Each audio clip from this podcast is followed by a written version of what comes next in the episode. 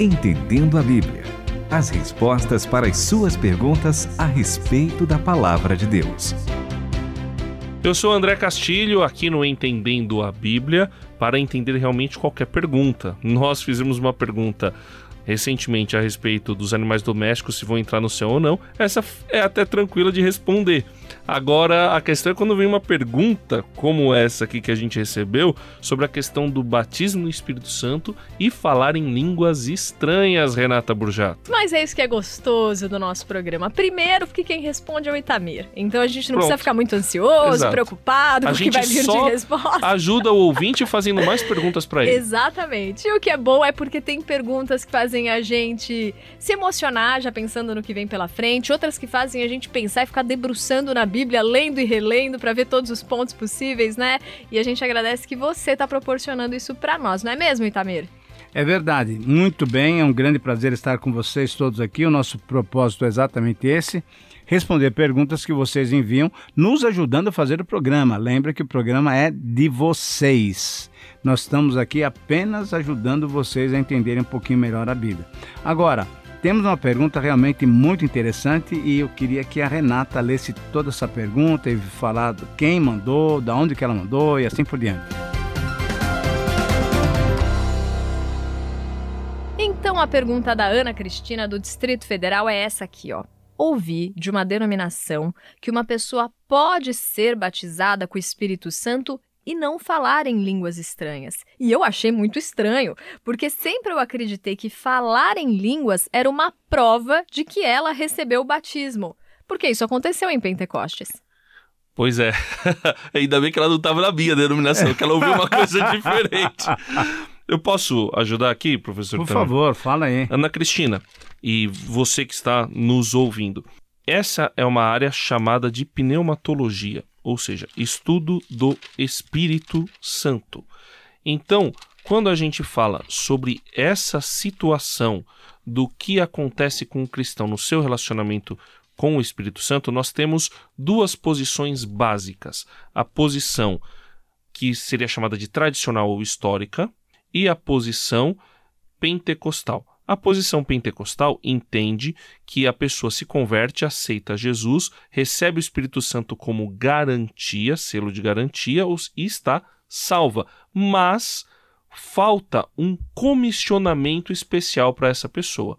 E esse comissionamento especial é dado pelo batismo no ou com o Espírito Santo. E qual é a base bíblica para esse entendimento? Atos 2, Atos 8, Atos 10 e Atos 19. Então nós temos esses é, quatro eventos que teriam o, o batismo no Espírito Santo acontece com o falar em línguas. E essa é a posição pentecostal. Existe inclusive uma Bíblia, a Bíblia do pregador pentecostal, que é, apresenta isso numa maneira bem interessante. A Bíblia Plenitude também apresenta essa posição. Mas também tem a posição tradicional ou histórica, professor Itamir, que entende que existe uma outra maneira de se relacionar com o Espírito Santo. Muito bem, então, essa posição tradicional eu quero falar daqui a pouquinho, mas antes eu queria falar uma coisa que é importante, é aquilo que você estava descrevendo. Nessa posição pentecostal, nós já temos muitos irmãos pentecostais que entendem que o batismo do Espírito Santo também acontece na hora da conversão.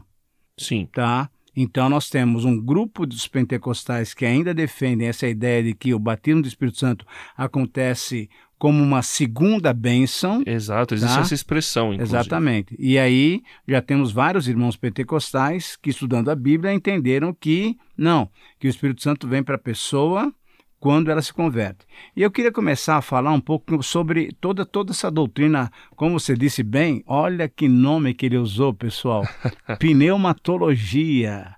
Pois ah, é, você viu? Porque pneuma é a palavra grega que nos dá a palavra em português de espírito.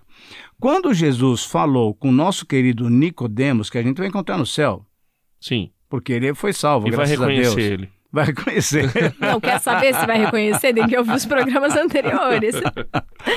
Aí ele falou o seguinte: ó, quem não nascer de novo da água e do espírito não vai para o céu, não vai para o reino. Muito bem. Isso, rapidamente, nós podemos lembrar que o Senhor Jesus está falando com ele que para que alguém se converta, para que alguém se torne filho de Deus, porque lá em João capítulo 1, versículo 12, 13, 11, 12 13, ele veio para que eram seus, seus não receberam. Isso quer dizer, nós somos criaturas, mas só quem crê é que se torna filho. Mas como é que eu me torno filho de Deus? Pelo Espírito Santo, porque lá no capítulo 16 e no capítulo 14 de João, ele fala o seguinte: Eu vou mandar o Espírito quando eu for glorificado, e ele virá para convencer os homens. Então, não há salvação, não há possibilidade de entrar no reino, não há nova vida sem a presença do Espírito Santo. E uma vez que essa mensagem ficou clara para mim e eu entendo que eu sou pecador e que Jesus veio e morreu no meu lugar, e eu recebo, eu creio, eu quero Jesus para minha vida, quando eu recebo Jesus, eu recebo o Espírito Santo também. E quando eu recebo o Espírito Santo, ali eu sou batizado.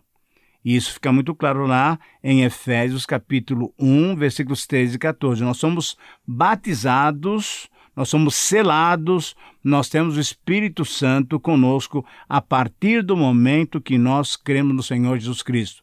Então, o batismo do Espírito Santo, nós entendemos que não é uma coisa que vai acontecer, uma experiência que vai acontecer depois.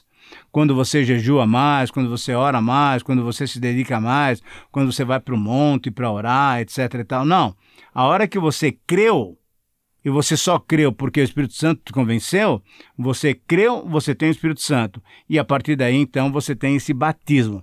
Essas passagens que o André mencionou são passagens interessantes que daqui a pouquinho eu quero falar, porque eu sei que a Renata está querendo falar alguma coisa aqui. Fala, Renata. Não, eu só estou querendo trazer, que eu também tinha separado, exatamente ah, o texto que você citou então de Efésios, no capítulo 1, versículo 13. Foi Isso. em Cristo que vocês, depois de ouvir a verdade e crer nela, a mensagem da salvação, se acharam em casa, livres, entregues, com a assinatura e o selo do Espírito Santo. Então, pelo que eu entendi aqui, só ouviu, creu e carimbado, Espírito Santo em nós.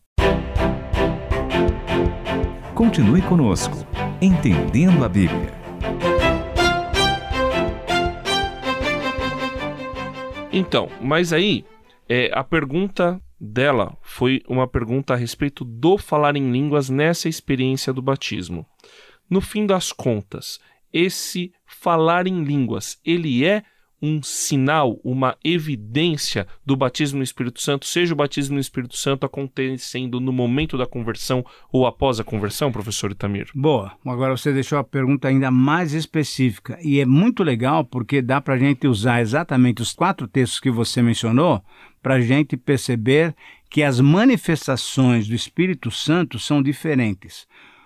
O dom espiritual, nós temos vários dons, temos 25, talvez até 30 dons espirituais. Ou talvez até mais se a gente disser que ali, as listas não são exaustivas. Né? Exatamente. Né? Então, o dom de línguas, que para alguns irmãos ainda é uma evidência do batismo do Espírito Santo, é muito interessante que a gente vê isso acontecer aonde? Em Atos 2, eles falaram em línguas, mas eram línguas conhecidas, tanto é que o pessoal que estava ouvindo ouviu os galileus falando em línguas próprias. Então, ali foi um tipo de línguas, línguas que na verdade eram dialetos.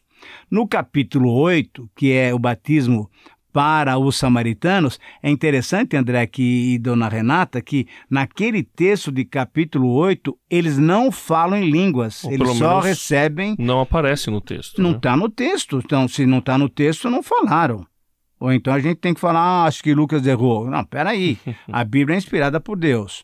No capítulo 10, acontece sim em Cornélio, né? Exatamente. O batismo para os gentios. O Pedro está pregando e aí o Espírito Santo vem e eles falam em línguas e tal. E no texto de capítulo 19, que aí não é mais Pedro o canal, é Paulo, acontece uma manifestação diferente, que eles falam em línguas e profetizam. Então, é muito legal para a gente perceber que cada uma dessas situações não é uma cópia, é. não, é, é uma maneira de começar a igreja e colocar os diversos tipos de gente dentro da igreja. Primeiramente foram judeus, no capítulo 2 de Atos, depois os samaritanos, que a turma não gostava, os judeus não gostavam dos samaritanos, entraram, depois entraram os gentios e depois entraram aqueles que criam ainda no batismo de João Batista. Exato. Então, são várias manifestações, entre aspas, eu poderia dizer, nós temos em Atos quatro Pentecostes, isso é, quatro entradas de povos diferentes para dentro do reino de Deus. Mas aí o falar em línguas. Então, ele é o quê? O que é falar em línguas estranhas? Ele é, É- o quê? É um dom que Deus dá para algumas pessoas. E onde que ele está algumas, e onde ele está descrito como dom e onde que diz que ele é para algumas pessoas? por exemplo, em capítulo 12 de 1 Coríntios. É um texto dos mais ricos que nós temos, bem no comecinho dele e bem no finalzinho dele. Logo no comecinho dele, capítulo 12 de 1 Coríntios, versículos 7 e 8 e 9. Olha só. Porque a um é dada pelo Espírito a palavra de sabedoria, a outro, pelo mesmo Espírito, a palavra de conhecimento, a outro, pelo mesmo Espírito, é dada a fé, a outro, pelo mesmo Espírito, dons de curar, a outro, realização de milagres, a outro, profecia, a outro, dom de discernir os espíritos, a outro, variedade de línguas e a outro, interpretação de línguas. Quer dizer, tem até do- dois tipos diferentes. É o dom de variedade de falar e o dom de interpretar. Exatamente. Dois dons É diferentes interessante, né? a pessoas diferentes. Exatamente. E aí, ele fala o seguinte, ó, mas um só Espírito realiza todas essas coisas, distribuindo-os, ó, individualmente como ele quer. Agora, quando a gente vai lá para o final do capítulo, aí é que a coisa fica mais clara ainda. Capítulo 12, versículo 28. Na igreja, Deus designou alguns, primeiramente apóstolos, em segundo lugar, profetas, em terceiro, mestres, depois os que realizam milagres, depois os que têm dons de curar, os que socorrem os outros, os que administram, os que falam variedade de línguas. E. E peraí, agora vem o 29. Ah, Acaso são todos apóstolos? Todos profetas? Todos são mestres? Todos realizam milagres? Todos têm dom de cura? Todos falam em línguas? Todos as interpretam? E a resposta dessa colocação é não. pergunta retórica, É né? pergunta retórica. Então ele, ele está dizendo que, e aí a gente poderia pegar Efésios 4, que a variedade de dons é o que justamente faz a igreja uma coisa bonita e essa variedade de dons utilizada na igreja que faz a igreja crescer. Essa palavra que você falou, variedade, é muito legal, porque mostra que Deus é muito especial, é muito legal. Ah, mas eu queria ler para você agora 1 Pedro capítulo 4. Ah, mas o ouvinte vai ter que ler e vai ter que fazer a pergunta depois, porque Ah, pra acab- fa- acabou? acabou? o tempo. Ah, Esperamos que tenhamos respondido essa pergunta da Ana Cristina. Falar em línguas é um dom. E o batismo em Espírito Santo não necessariamente necessita desta evidência. E eu vou terminar com uma frase do Eugene Peterson que fala sobre esses dons.